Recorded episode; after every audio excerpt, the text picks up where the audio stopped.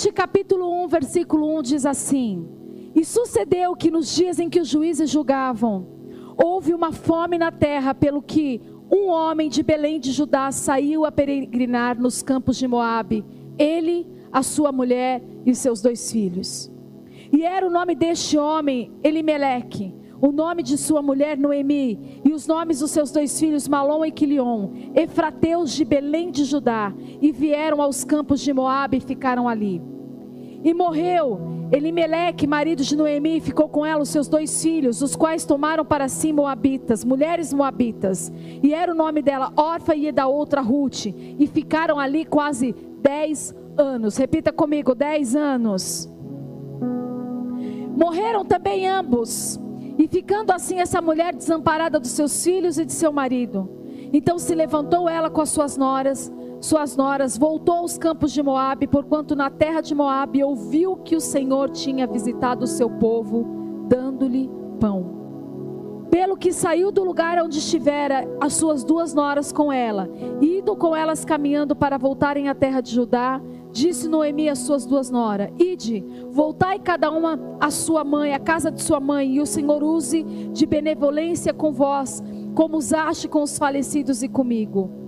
Que o Senhor nos dê descanso, cada um em sua casa com seu marido. E beijando elas, levantaram a sua voz e choraram. E disseram: Certamente voltaremos contigo ao teu povo. Porém, Noemi disse: Tornai minhas filhas, porque ireis comigo? Tenho eu ainda filhos para que fossem vossos maridos? E vamos continuar lá na frente no 16. Disse, porém, Ruth: Não me não Disse, porém, Ruth: Não me enches para que te deixe, nem para que me afaste, porque aonde quer que tu fores, irei eu, e onde quer que pousares à noite, ali pousarei eu. O teu povo é o meu povo, o teu Deus é o meu Deus. Vamos até aí. Começa o versículo 1 de capítulo de Ruth dizendo que nós, eles estavam vivendo um tempo muito difícil na terra de Judá. E na nossa trajetória de vida, nós sempre vamos enfrentar tempos difíceis. Nós não queremos, mas a vida nos proporciona tempos e estações diferentes. Há tempos que nós vivemos coisas boas, mas há tempos que são difíceis de passar. E nos tempos difíceis que nós enfrentamos, nós ficamos confusos do que é que Deus quer para nós, qual a direção tomar, o que fazer, porque existe um temor dentro do nosso coração em não errar. Muitas vezes nós erramos por falta de buscar uma direção de Deus. Nós erramos porque somos teimosos diante de algumas coisas que nós queremos viver de forma diferente. Mas a verdade é que todos nós estamos sujeitos a viver tempos difíceis. A palavra diz que na terra de Judá, na casa do pão, havia fome. E todos nós, em um tempo da nossa vida, em uma área da nossa vida, nós experimentamos o que é escassez. Graças a Deus, eu nunca passei fome. Mas eu já passei coisas muito difíceis, que foram muito difíceis de enfrentar. Mas eu vi o cuidado de Deus em todas as situações difíceis que eu enfrentei. Talvez eu pergunte para você, Hoje, se há um tempo na sua vida, um momento da sua vida que você sentiu essa escassez, que parecia que estava faltando algo, parecia que a sua vida não estava fluindo como deveria, parece que a sua vida estava sempre parando no mesmo ponto. Nós acabamos de fazer uma oração para os profetas saírem da caverna. Nós acabamos de, de, de fazer uma oração para aqueles que estão sentindo uma mesmice espiritual. A escassez pode se manifestar em diversas áreas da nossa vida. Pode ser na sua vida espiritual, pode ser na sua vida financeira. Você pode estar vivendo um tempo difícil na tua saúde, um tempo difícil na família. Você pode estar vivendo um tempo que você está num vale de indecisões, não sabe que decisão tomar, e isso produz na sua alma uma inquietação, porque você não quer errar, mas você também não quer deixar, deixar de viver certas coisas com Deus. Às vezes nós temos uma, uma visão errada de como Deus trabalha. Nós aceitamos Jesus e queremos que a nossa vida flua de acordo com, a nossa, com o que a nossa imaginação manda. Só que a vida não é assim. Infelizmente não é assim. Não se trata só do que Deus quer fazer na sua vida. Porque Deus tem planos para você sim, você creia ou não. Deus tem um propósito para a sua vida, você queira, acredite ou não. Deus tem um destino para a sua vida, você acredite ou não. Mas não se trata só de você. O plano que Deus vai fazer na sua vida envolve pessoas ao seu redor. Envolve quem você é, como você está e o que você está vivendo. E por isso, algumas situações acontecem na nossa vida, porque Deus precisa tirar uma casca de nós precisa nos fazer crescer e precisa também nos empurrar a viver algo melhor do que nós estamos vivendo hoje. Eu quero te dizer uma coisa nesta manhã. Não importa se está faltando pão. Não importa qual a área da sua vida que você está olhando e está falando assim, eu sinto falta. Porque o problema não é sentir falta de algo. O problema é quando o dono do pão não está mais na nossa vida. O pão às vezes pode faltar. Uma igreja às vezes enfrenta uma frieza espiritual. Você enfrenta uma frieza espiritual. Às vezes financeiramente nós enfrentamos desafios financeiros.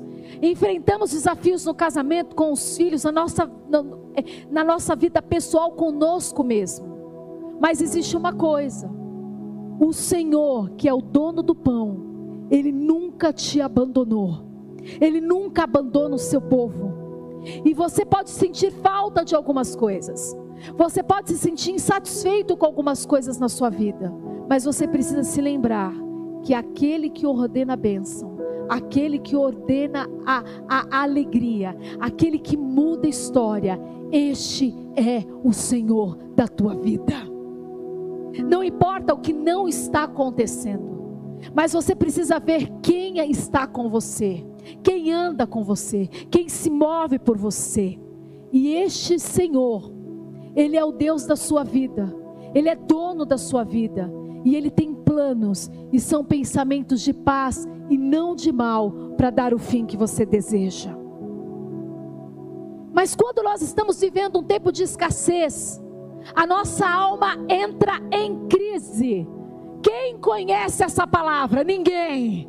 Ninguém nunca que viveu um momento de crise na sua vida. Eu já vivi muitos. Eu não sei você, mas eu já vivi muitos.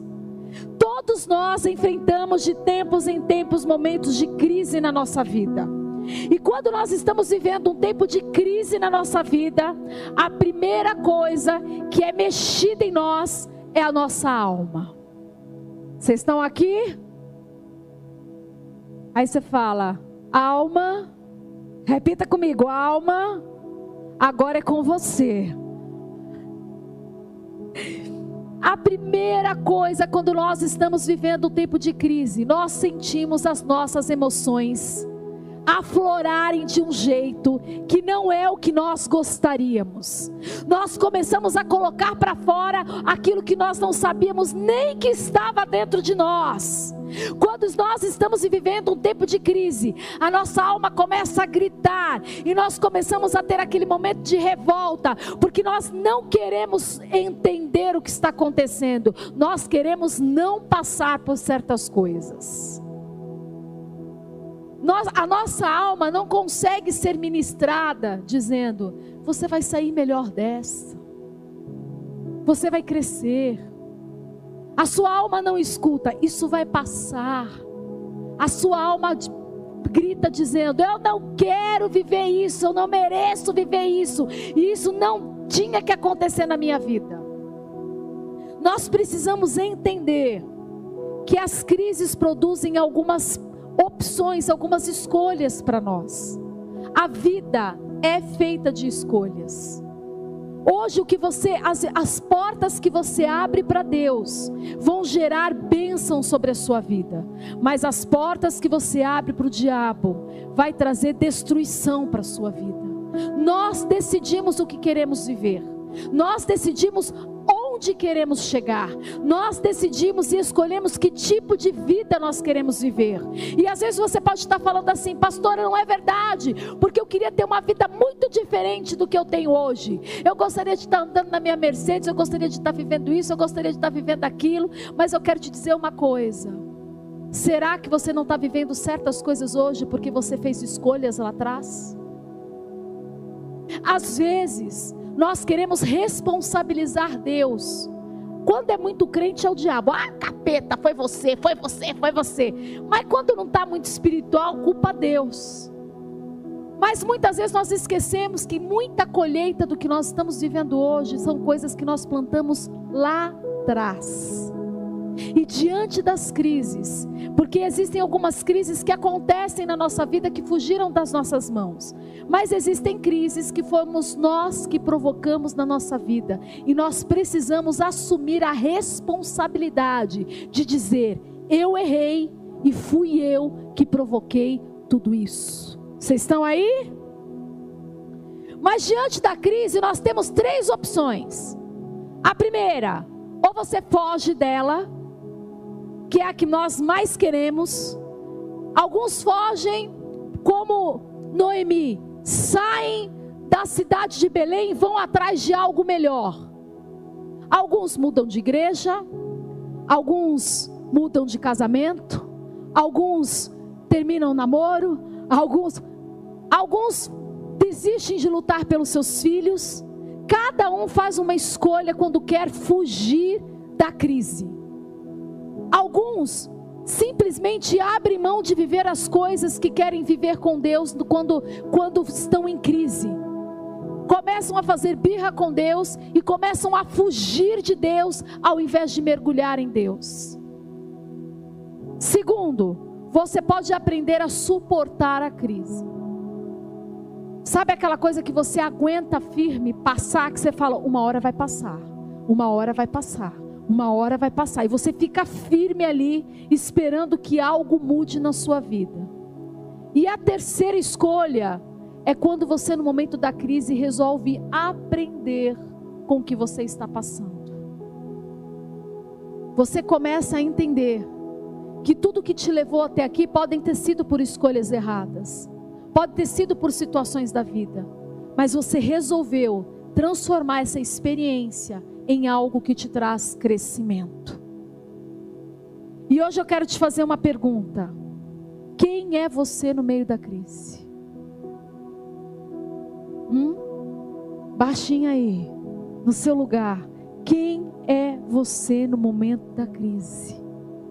Como você reage no momento da crise? Você foge? Você aguenta? Ou você tira uma lição? Qual, como que você reage diante dos problemas que vêm sobre a sua vida? Porque nós sempre temos uma escolha. Sempre nós vamos ter uma escolha do que queremos viver e como queremos viver na nossa vida. Porque a nossa vida ela é repleta de estações. Uma, uma estação é mais florida, outra tem mais frutos e as outras são invernos. Por isso, que nós vivemos de tempos em tempos passando transições. E as transições são dolorosas. Quando Deus quer terminar um ciclo na nossa vida, para começar outra estação e outro ciclo, é doloroso o término. A nossa alma grita, os problemas gritam, mas Deus está terminando uma estação. Vocês têm ouvido aqui que nós já estamos em outro tempo, que Deus já liberou o tempo novo sobre as nossas vidas. Vocês têm ouvido do altar, não é uma palavra de motivação, não é algo para te deixar melhor, mas eu quero te dizer uma coisa: Deus já liberou a nova estação e eu quero te perguntar como você está vivendo essa estação. Porque quando Deus termina um tempo de transição e Ele termina um ciclo e Ele inicia outro na nossa vida, se você só ficar olhando para trás, você não vai conseguir viver o novo. Mas existe uma coisa que eu quero te dizer. Talvez você sentada aí no culto, ou você que venha pela primeira vez, você tem percebido que algumas coisas têm mudado na sua vida. Deus está trabalhando sim na sua vida. Ele traz coisas novas, às vezes não é o que você espera, mas Deus está trazendo algo novo sempre para a tua vida. Mas eu quero te fazer uma pergunta hoje: você está se lançando no novo? Você realmente está abraçando aquilo que Deus está te chamando para viver? Ou você é daqueles crentes que você entra no domingo ou no sábado, coloca o bumbum, desculpa o termo, na cadeira, ouve a palavra que é liberada, você até sai dizendo assim, alguns dizem eu creio, outros dizem eu vou pagar para ver. Sai daqui da mesma forma que você entrou, como se só Deus tivesse que fazer algo e você não precisa fazer nada. Porque Deus está querendo algo de nós nesse tempo. Deus está querendo que nós possamos mergulhar em águas mais profundas. Se você espera que algo extraordinário aconteça na sua vida, se você espere que um milagre aconteça na sua vida, se você espera uma mudança de Deus na sua história, você tem que sair do raso. Parar de alimentar as crises na sua vida Parar de ficar olhando para aquilo que não aconteceu e onde você não chegou. E começar a olhar para onde Deus quer te levar. Para de olhar para aquilo que não aconteceu. Para de olhar para onde você não chegou. E comece a olhar para onde Ele quer te levar. O que Ele quer fazer através da sua vida e na sua vida. Pode, você pode estar vivendo um tempo de escassez, sim. Pode estar faltando pão. Às vezes falta força, às vezes você vê só as suas fraquezas, às vezes você vê só o que não aconteceu na sua vida, mas o Senhor da sua vida está com você. E ele, ele é quem te ajuda. Ele que vai abrindo caminhos onde não há caminhos. É Ele que multiplica os pães e os peixes. É Ele que ordena o sobrenatural. E tudo se transforma diante dos seus olhos. Então não ande, não flua como se Deus não tivesse o poder de mudar a tua história. Sabe que mais me atrai no avivamento da igreja? É quando a igreja resolve mergulhar e confiar naquilo que Deus quer fazer com, as, com ela e com uma nação. Mas se nós não conseguimos crer que Deus é capaz de fazer coisas tão pequenas na nossa vida, como é que nós vamos crer que Deus vai abalar uma nação? E como é que nós vamos crer que é através de nós que Ele vai abalar uma nação? Não é tempo mais de fugir. Não é tempo mais só de aguentar firme. É tempo de aprender com aquilo que tem acontecido na sua vida. Você precisa escolher se aquilo vai ser uma ferida que dói que grita, ou se você vai olhar e vai falar: são marcas do que eu venci. Escolha hoje. Você quer andar como um perdedor? Porque Deus não te chamou para ser perdedor. Você quer olhar a sua vida e achar que é um fracasso? Deus não te chamou para ser fracassado. Deus te chamou para dos erros que aconteceu na tua vida provocar em você um crescimento, um crescimento tão grande que você tem autoridade não só de viver coisas novas na sua história, mas de começar a ensinar outras pessoas e dizer: creia, porque um dia Deus fez na, minha vida, Ele vai fazer na sua. Sabe por que, que eu posso dizer certas coisas para você hoje? Porque eu passei por tantas situações difíceis na minha vida e eu conheci a mão de um Deus todo-poderoso que realmente muda histórias. Eu não subo no altar, eu não ponho a mão sobre vocês, eu não pego a Bíblia e escolho os melhores versículos para tentar convencer você de quem Deus é. Eu sou o testemunho vivo do que Ele tem feito na minha história. Você tem uma história para contar e até aqui o Senhor tem sido fiel com você. Então não leve as suas crises para o lado pessoal. Pastora, como assim? A gente leva para o lado pessoal. A gente acha às vezes que Deus pegou a gente e resolveu descontar na gente o mau humor dele. Ah, tem pessoas que acreditam que Deus te chamou só para sofrer, sofrer, sofrer, porque tudo só acontece com você. Você é o único que sofreu na vida. Olha para o teu irmão do lado. Olha para o teu irmão do outro lado. Ele tem tantas marcas como você. Ele tem tantos desafios como você enfrentou também. Ele não é, ele não foi poupado de certas coisas como você pensa. Ele chega na igreja, dá um sorriso, fala a paz do Senhor, você já imagina ele no jardim regado, fechado. Se ele posta uma rede da rede social comendo no melhor restaurante com aquela sobremesa que você fala, ai que vontade, você já imagina que a vida dele é só só só glamour. Aí você fala assim, Deus só faz na vida dos outros. Por que comigo? Por que, que isso acontece comigo? Por que, que não muda a minha história? Ele não é Deus? Ele não tem poder? Por que, que ele me permite passar certas coisas? Ei, olha para mim. Sabe por que talvez ele permita que você passe certas coisas? Foge não. Aguenta aí. Porque talvez o seu coração seja mais duro do que você pensa. Você está aí? Robertinha voltando. Talvez o seu coração esteja mais duro do que você pensa. Talvez você não seja esse poço de fé que você imagina. Talvez você não seja esse cara, essa mulher tão espiritual que você acha. Talvez você esteja sujeito às mesmas fraquezas que todos estão, inclusive aquele que você olhou na rede social e que parece ter uma vida melhor que a sua. Você olha o seu irmão do lado, você não sabe os desafios que ele enfrenta. Você olha ele sorrindo, você não sabe se ele lutou para ficar em pé hoje e chegar na igreja. Cada um conhece a sua luta. Você não vai vivenciar a luta do teu irmão. Você pode ouvir, você pode ter compaixão, você pode orar por ele, mas só quem sente na pele sabe o que enfrenta. E isso precisa produzir em nós amor, compaixão, crescimento. Isso não pode provocar em nós dúvida, mas tem que reforçar a nossa fé em Deus e dizer: Eu pensei que eu não ia conseguir, mas até aqui me ajudou o Senhor. Você pode repetir comigo? Até aqui me ajudou o Senhor.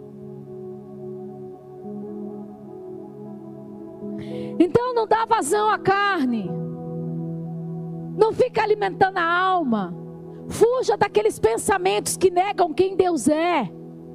Tem gente que gosta de dar comida pro, pro, pro, pro cão. Ah, minha vida tá uma porcaria. Aí começa, porque não acontece isso, porque não acontece aquilo, porque eu não vi aquilo, porque Deus prometeu em 2050, né? né? Porque prometeu até o que vem no futuro, não é nem o que foi do passado. Você nem viveu o que Deus prometeu para o futuro e você já está achando que Deus não vai fazer, que Deus não vai se mover, que Ele não pode mudar a tua história. E tem gente que fica vivendo do que viveu lá no passado, porque 1800 e bolinha, 1700 e bolinha eu vivi isso. Deus tem novidade de vida para você. Mas a igreja está acordando. Os cultos estão despertando e eu quero te perguntar uma coisa nesta manhã. Você está despertando junto? Porque quem tem fome, quem tem sede de Deus, mergulha. Quem tem fome e sede de Deus não faz só o que é necessário, ele procura mergulhar mais fundo nas coisas de Deus. Ele não fica escolhendo no calendário da, da do mês qual dia que eu vou para a igreja, porque a igreja passou a ser coisa secundária. Encontro com Deus passou a ser secundário, ao invés de ser a prioridade da tua vida. Quando nós temos fome e sede de Deus, nós não ficamos com preguiça de estar na presença de Deus. Quando nós estamos, temos fome e sede de Deus, nós não ficamos é, com preguiça de começar a andar naquilo que Ele nos chamou. Pode ser difícil acordar domingo de manhã, mas eu estou tão apaixonado e eu quero tanto que eu eu faço isso mais com mais vigor e alegria do que quando eu levanto para trabalhar. E nós nos esquecemos, e eu não estou dizendo que a gente não tem que trabalhar, mas eu quero te dizer que Jesus precisa começar a ocupar o lugar dele de direito na nossa vida. Ele precisa começar a ser a prioridade de novo. Às vezes nós olhamos o calendário da igreja, o calendário do mês, e nós escolhemos o que é que nós vamos participar ou não, o que nós vamos vivenciar ou não. E eu vou te dizer uma coisa: o despertamento que moveram homens e mulheres de Deus a manifestar sinais e milagres e viver o sobrenatural, não foi uma porta dizendo aqui agora eu vivo e aqui agora eu vivo. Eles resolveram mergulhar. E hoje eu quero te fazer uma pergunta: o quanto você está disposto a mergulhar no tempo de crise em Deus? Ou sem pão? Nós temos que limpar do nosso, da nossa língua toda desculpa que nós estamos dando.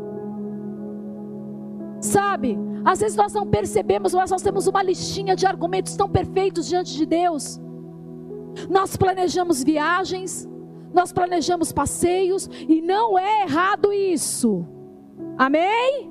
Vou reforçar. Senão vão sair daqui dizendo: a pastora disse que não pode. Um dia eu peguei um domingo e fui viajar, é pecado. Não é pecado.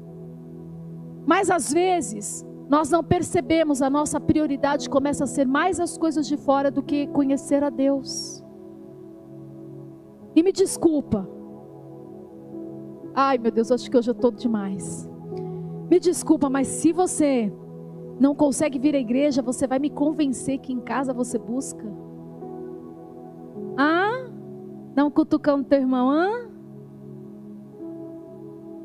Não adianta.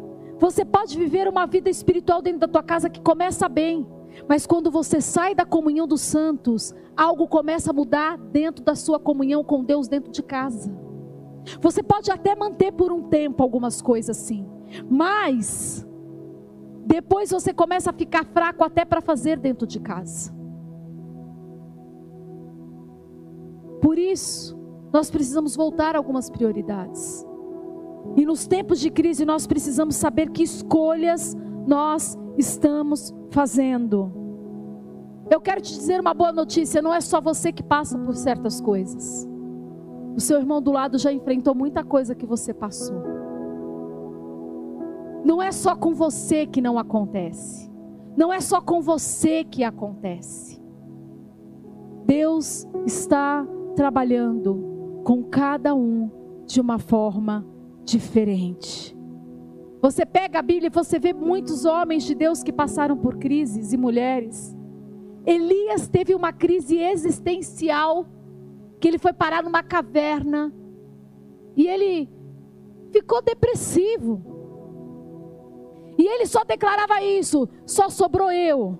Ele se sentia tão sozinho que ele falava assim: e os profetas de Baal, os profetas mataram todos os profetas de Deus, e só sobrou eu, e só sobrou eu, e só sobrou eu. Do, de como ele se sentia sozinho. Nos momentos de crise, por mais que você queira ajuda, você vai se sentir sozinho. Abraão e Sara também teve seu momento de crise. Sara riu, quando o anjo estava falando com Abraão, olha, daqui um ano eu vou passar aqui e Sara vai estar com uma criança nos braços. Ela deu uma risada, não foi uma risada de fé, não, gente. Foi aquela risada de dizer: será ainda? Acho que não. Jó, então, você acha que a sua vida está difícil? Pergunta para o seu irmão aí: você acha que a sua vida está difícil? Fala para ele, então, lembra de Jó. Se pudesse, até se benzeriam agora. Deus me livre, Deus me livre. Jó não, Jó não. Porque todas as áreas da vida de Jó foi abalada. Filhos, tudo. Saúde, dinheiro, todas as áreas. Mas o coração dele permanecia em Deus. Nós precisamos começar a assumir as nossas responsabilidades diante de Deus. Nós precisamos assumir as nossas responsabilidades na frente do espelho, não com acusação, não com culpa, porque Deus é tão misericordioso que quando nós reconhecemos as escolhas erradas que nós fazemos, Ele vem com graça.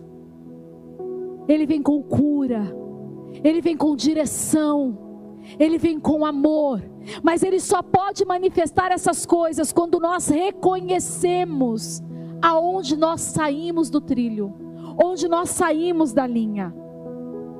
Diz no versículo que nós lemos agora, você pode ler para mim, meu amor? Deixa eu falar aqui qual que é. Não, peraí, seis. Ai, não estou enxergando, meu Deus, é a idade.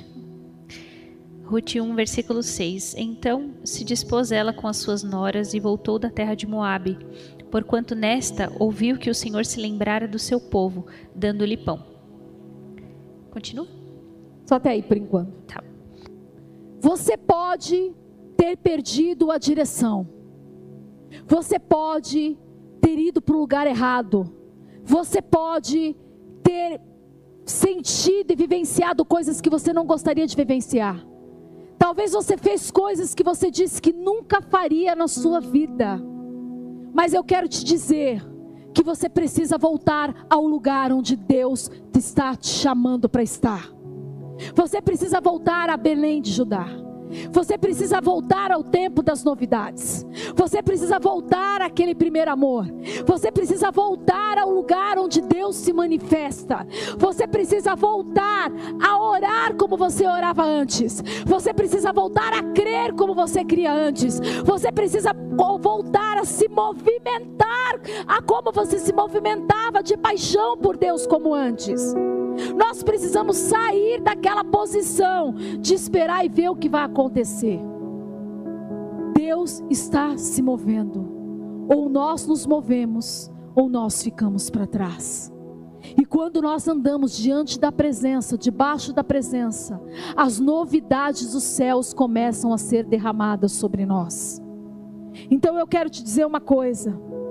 Noemi ouviu dizer que o Senhor havia visitado o seu povo.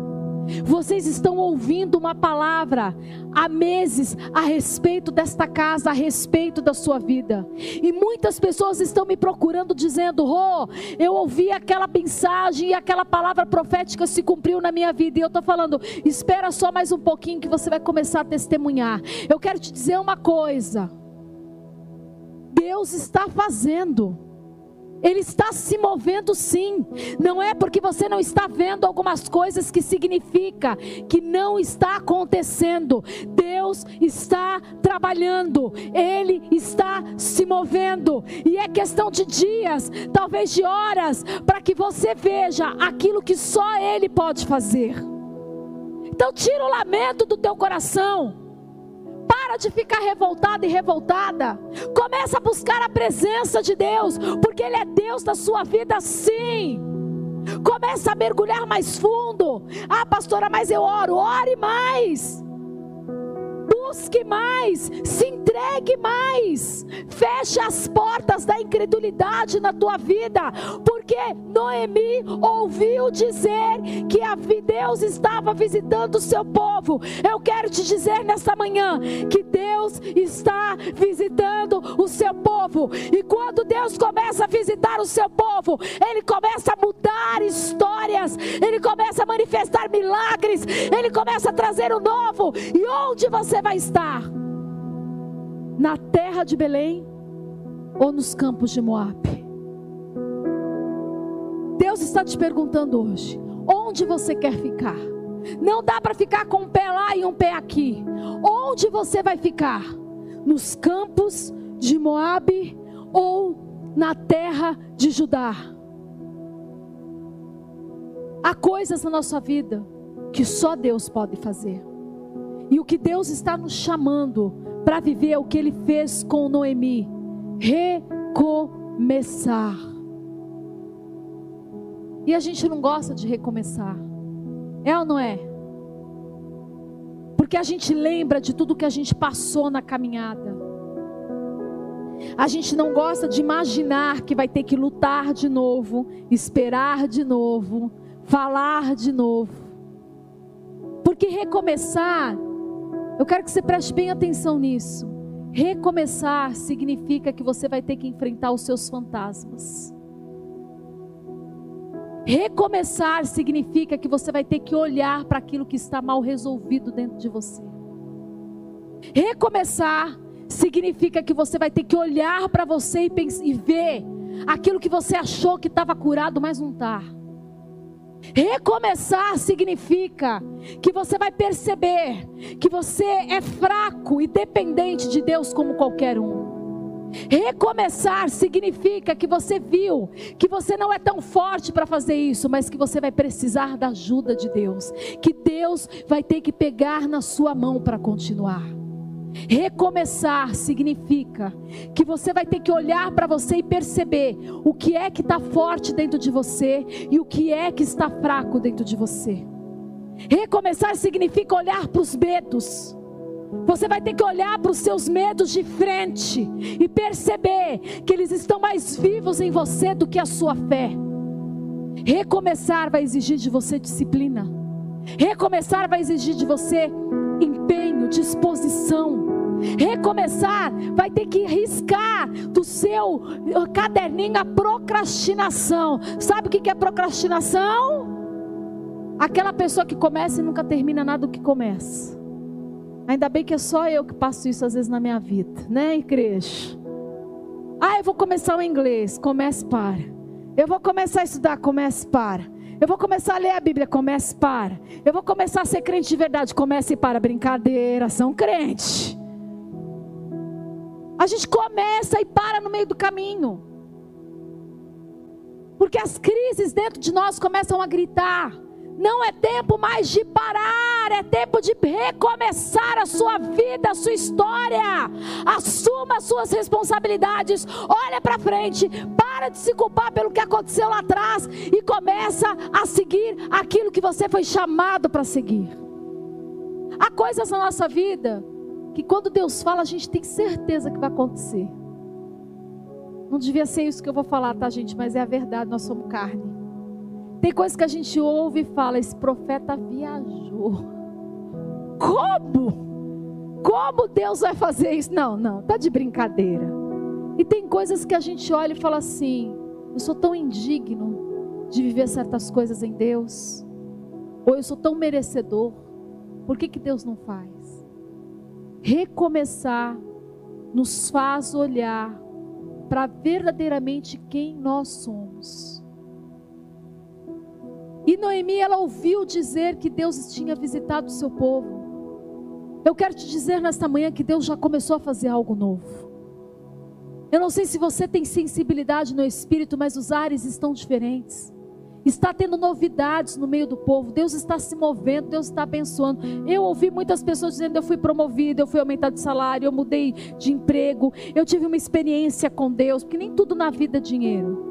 Ah, eu estava desempregado, pude escolher dois, três apareceu três portas, eu escolhi. A questão não é como Deus se move a respeito de nós, porque eu vou falar uma coisa para vocês, ainda que a palavra diz, ainda que se formos infiéis, a fidelidade de Deus não muda. Eu quero te dizer, por mais que você está meio tortinho às vezes, Ele olha para você e fala, ah, sem vergonha, mas vamos lá, né? Brincadeira, Ele é amor. Ele vai falar assim, vamos lá. Eu vejo em você o que você não vê. Vou pegar você pela mão. Foi a versão Roberta atualizada essa, tá, gente? Se fosse a versão Roberta atualizada, toma vergonha, levanta desse chão, vambora! Vambora!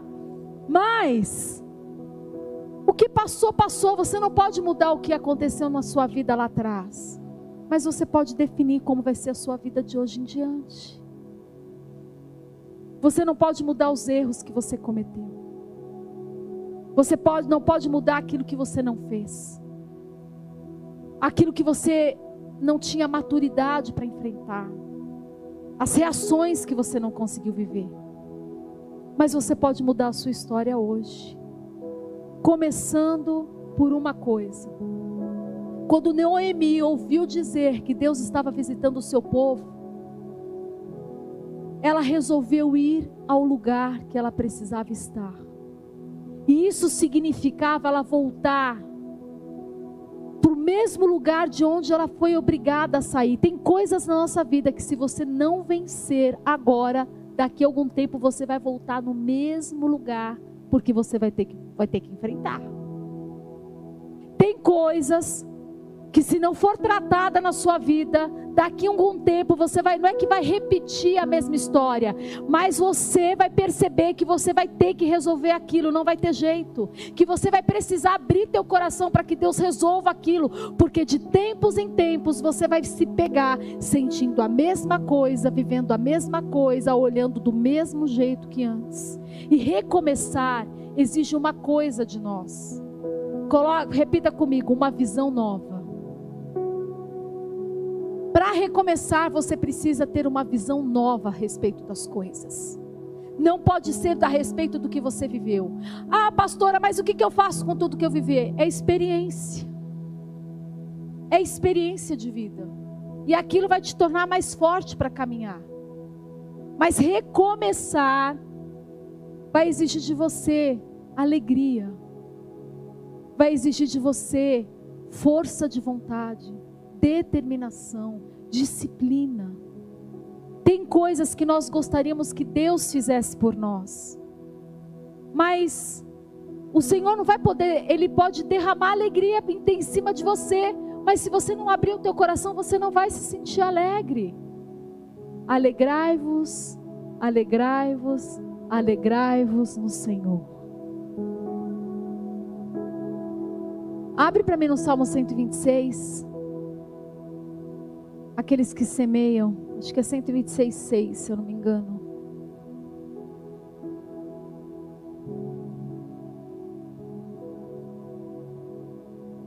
Esse é esse.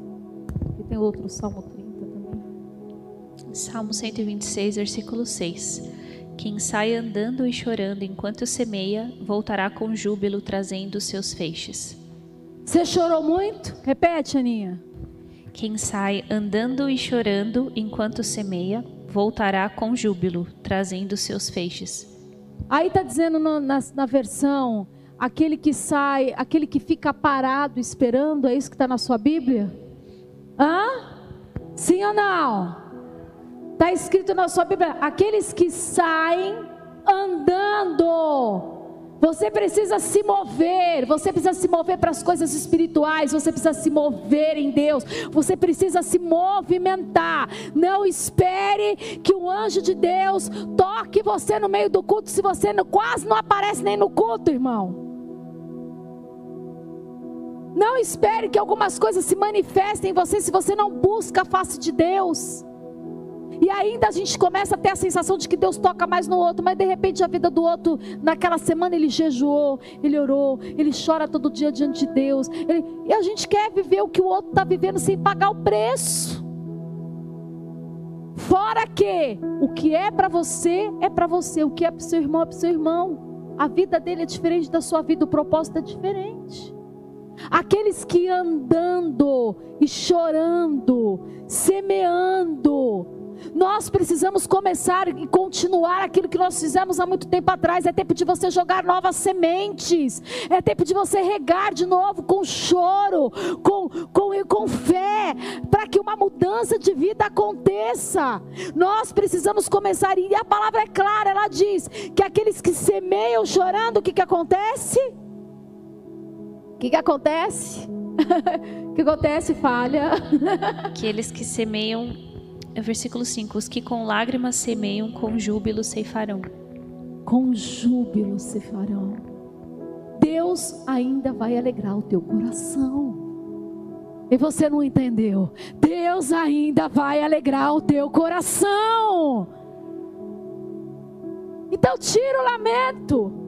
Você está ouvindo dizer que coisa nova está acontecendo, então se levante. Se mova, vai buscar mais, vai orar mais, se empenhe mais no seu trabalho, se dedique mais à sua família, invista mais nos seus filhos, limpa toda a raiz do passado. Ah, não deu certo até agora, tudo que eu começo eu não termino. Agora você vai começar, vai terminar.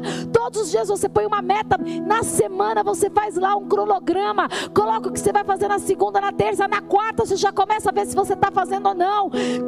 Tira os projetos projetos que estavam escondidos e coloca, investe. Ah, eu quero mudar de emprego, começa a mandar currículo. Para de ficar esperando que as coisas aconteçam, comece a se movimentar. Porque você tem a alegria de Deus reservada para a tua vida. Há, um, há uma alegria de Deus reservada para a tua vida.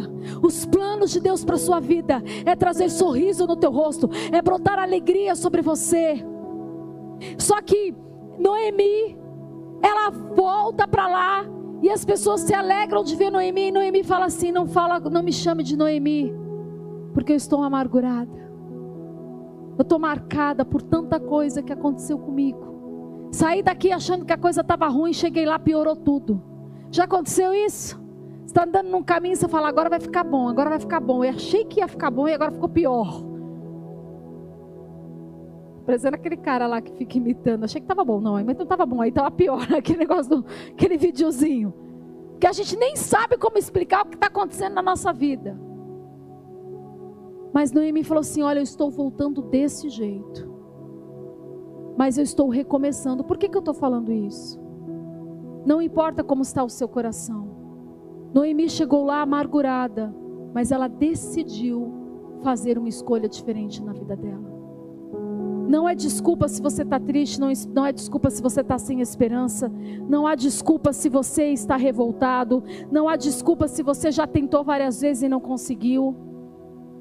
Noemi chegou naquele lugar amargurada, mas ela chegou. Então persevere naquilo que Deus está te chamando para viver. Repita assim comigo: eu não sei, porque Deus me fez vivenciar algumas coisas, mas hoje eu quero declarar que eu confio que o fim é melhor que o começo. Daniel 2:21 para encerrar. É, Daniel 2:21. 2:21.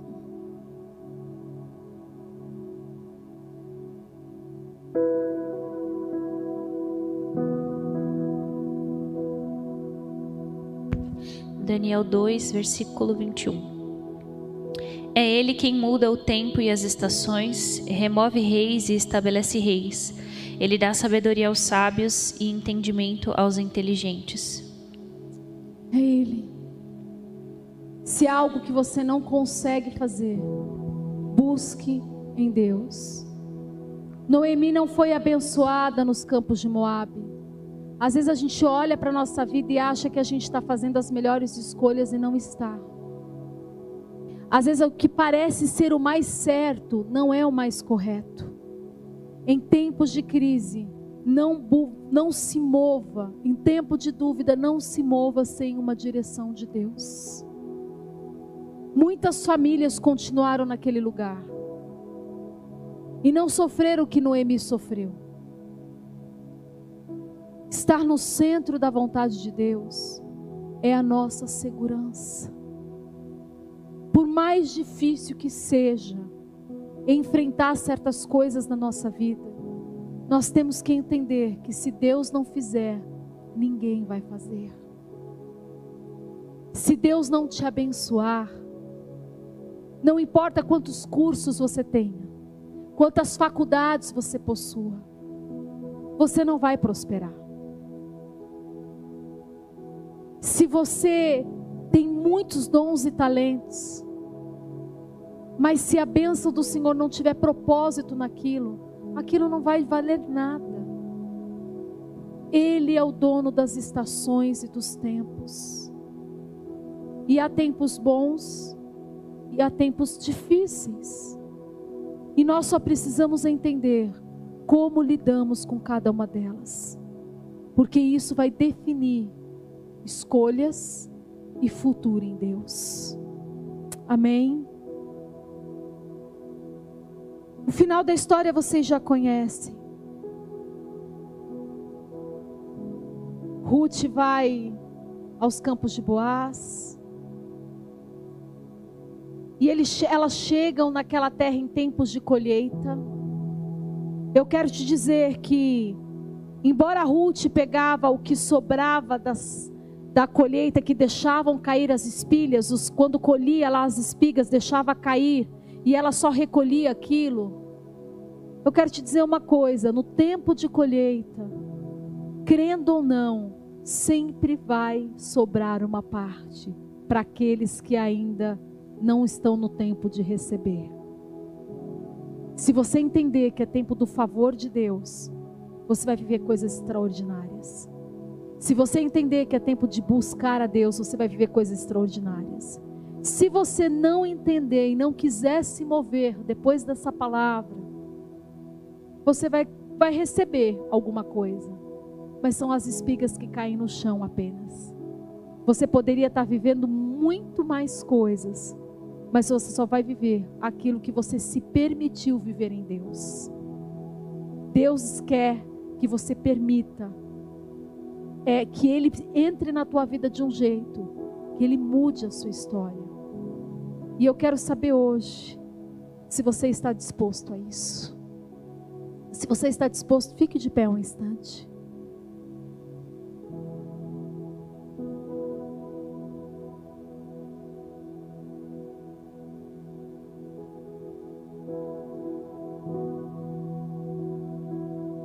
Mais me chamou a atenção nesse capítulo de Ruth é quando ela chega e fala assim: a Noemi chega e fala, não me chame mais de Noemi, mas de Mara, que eu sou amargurada, mas ela fala uma coisa muito importante no versículo 21. Ela fala assim: cheia parti, porém vazio o Senhor me fez voltar.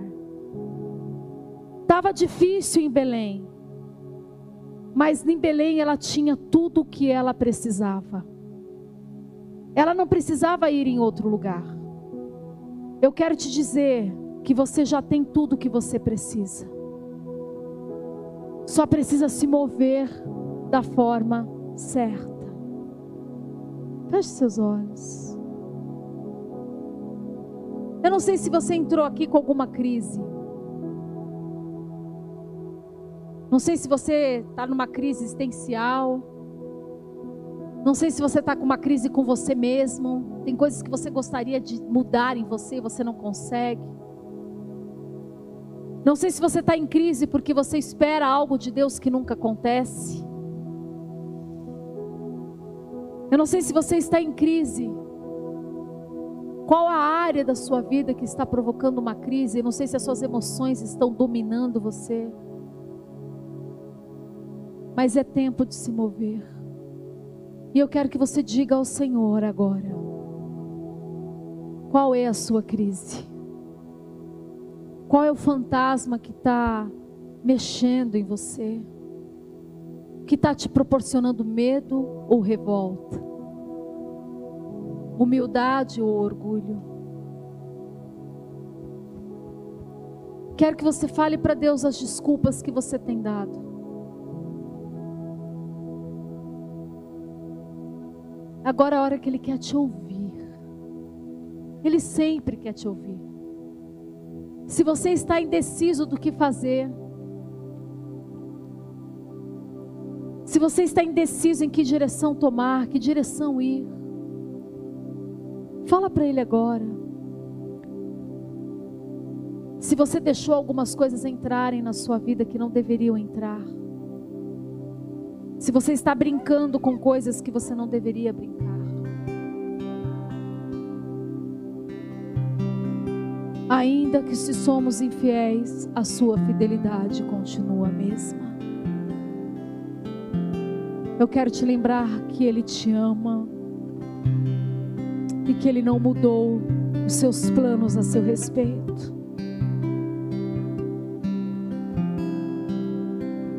Você é tão especial para Deus. Para as pessoas você pode até não ser importante. Mas para Deus você é muito.